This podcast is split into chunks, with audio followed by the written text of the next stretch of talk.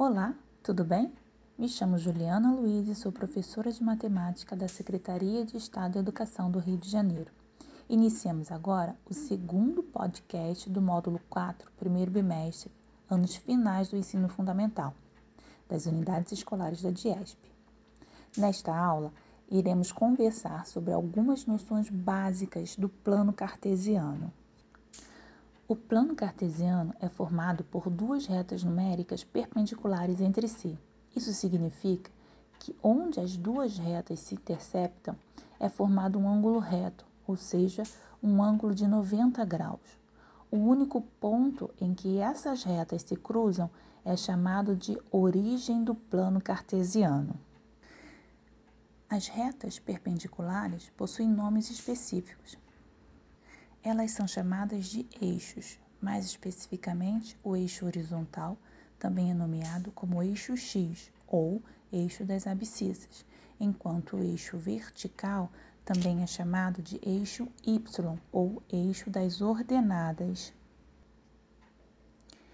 Daremos uma pausa no plano cartesiano para recordar os conjuntos numéricos, pois esse conceito será necessário na construção da noção da reta numérica utilizada para numerar os eixos no plano cartesiano. Com a ajuda de um diagrama, poderemos reparar que todos os conjuntos numéricos estão localizados dentro do diagrama do conjunto dos números reais.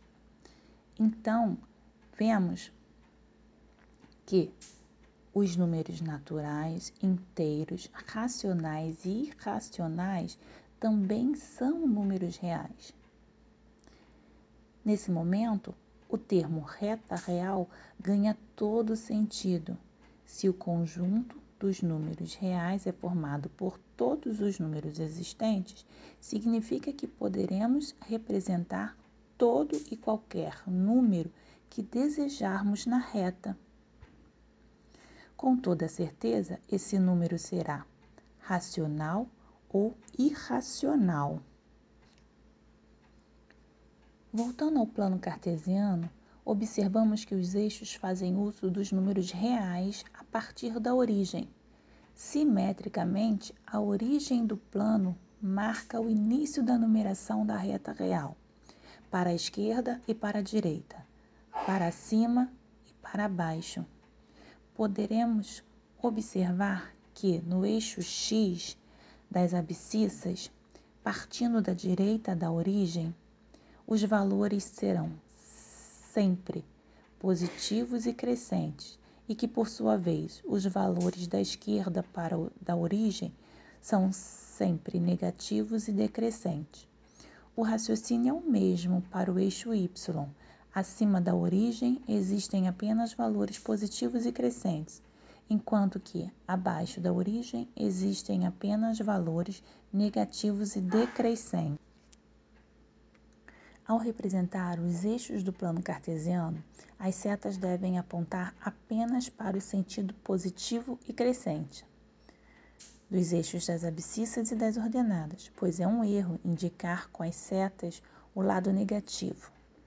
Os eixos dividem o plano cartesiano em quatro regiões chamadas quadrantes: primeiro quadrante, segundo quadrante, terceiro quadrante e quarto quadrante. Da direita para a esquerda, no sentido anti-horário.